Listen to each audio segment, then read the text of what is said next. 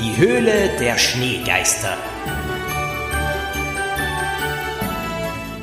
Ein Knickerbockerbande Podcast Adventkalender von Thomas Breziner.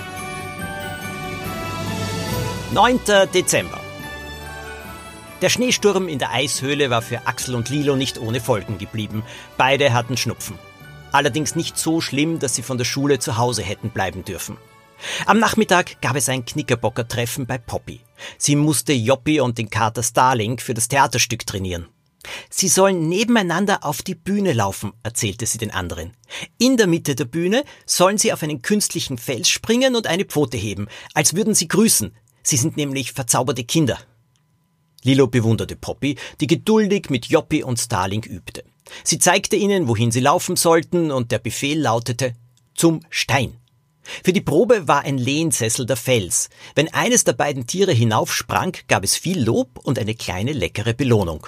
Meint ihr, Norbert steckt hinter der ganzen Sache? fragte Dominik die anderen. Axel ballte die Fäuste.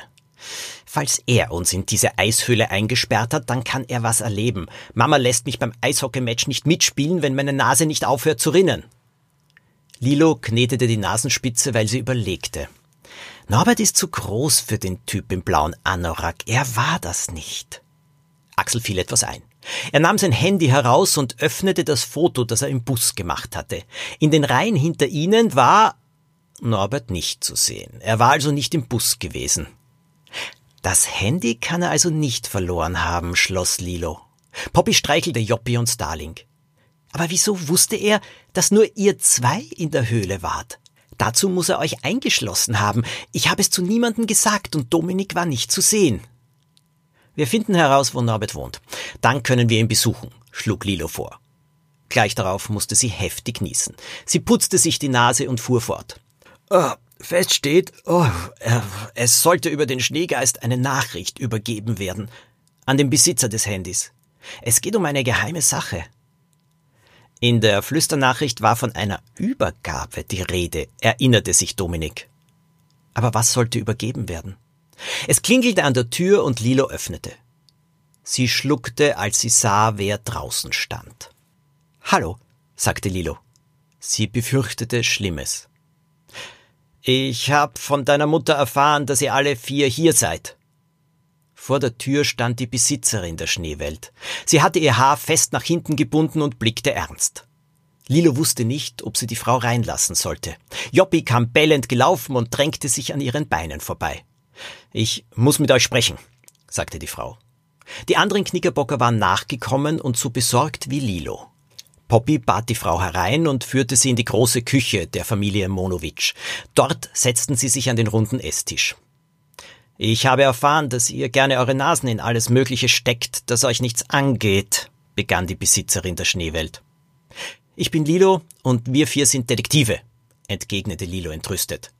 Sie stellte die anderen Mitglieder der Bande vor. Poppy ergänzte, mein Hund heißt Joppi und mein Kater Starling. Wir üben gerade für das Weihnachtsstück am Theater.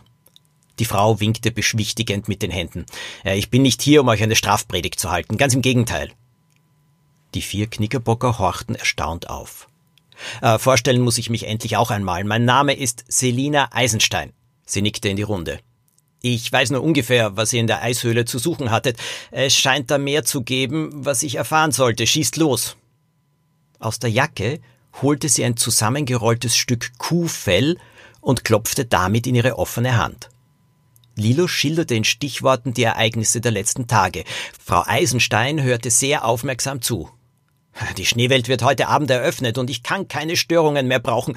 Bei einer letzten Inspektion der Piste habe ich ein Loch im Schnee entdeckt und das hier lag drinnen. Sie reichte den Vieren das Fell. Axel nahm es und rollte es auf. Seltsam. Was war das? Ha, sah ein bisschen aus wie eine Schatzkarte mit einem Gebirge und einem weißen Geist, der Edelsteine spuckte. Wer kann das bei Ihnen versteckt haben? wunderte sich Lilo. Ah, das weiß ich nicht, aber ich würde euch bitten, mehr über diese Kuhhaut herauszufinden. Lilo war sofort interessiert.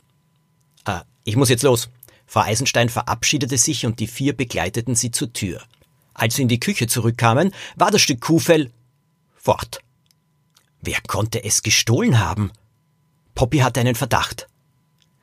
Das ist ein Fall für uns, sagte Lilo. Ich meine, die ganze Sache. Ja, ich finde das alles seltsam, meinte Axel.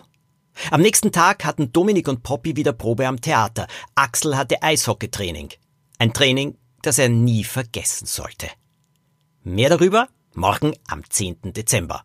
Ja, wer hat das Kuhfell gestohlen? Habt ihr auch einen Verdacht? Die Lösung?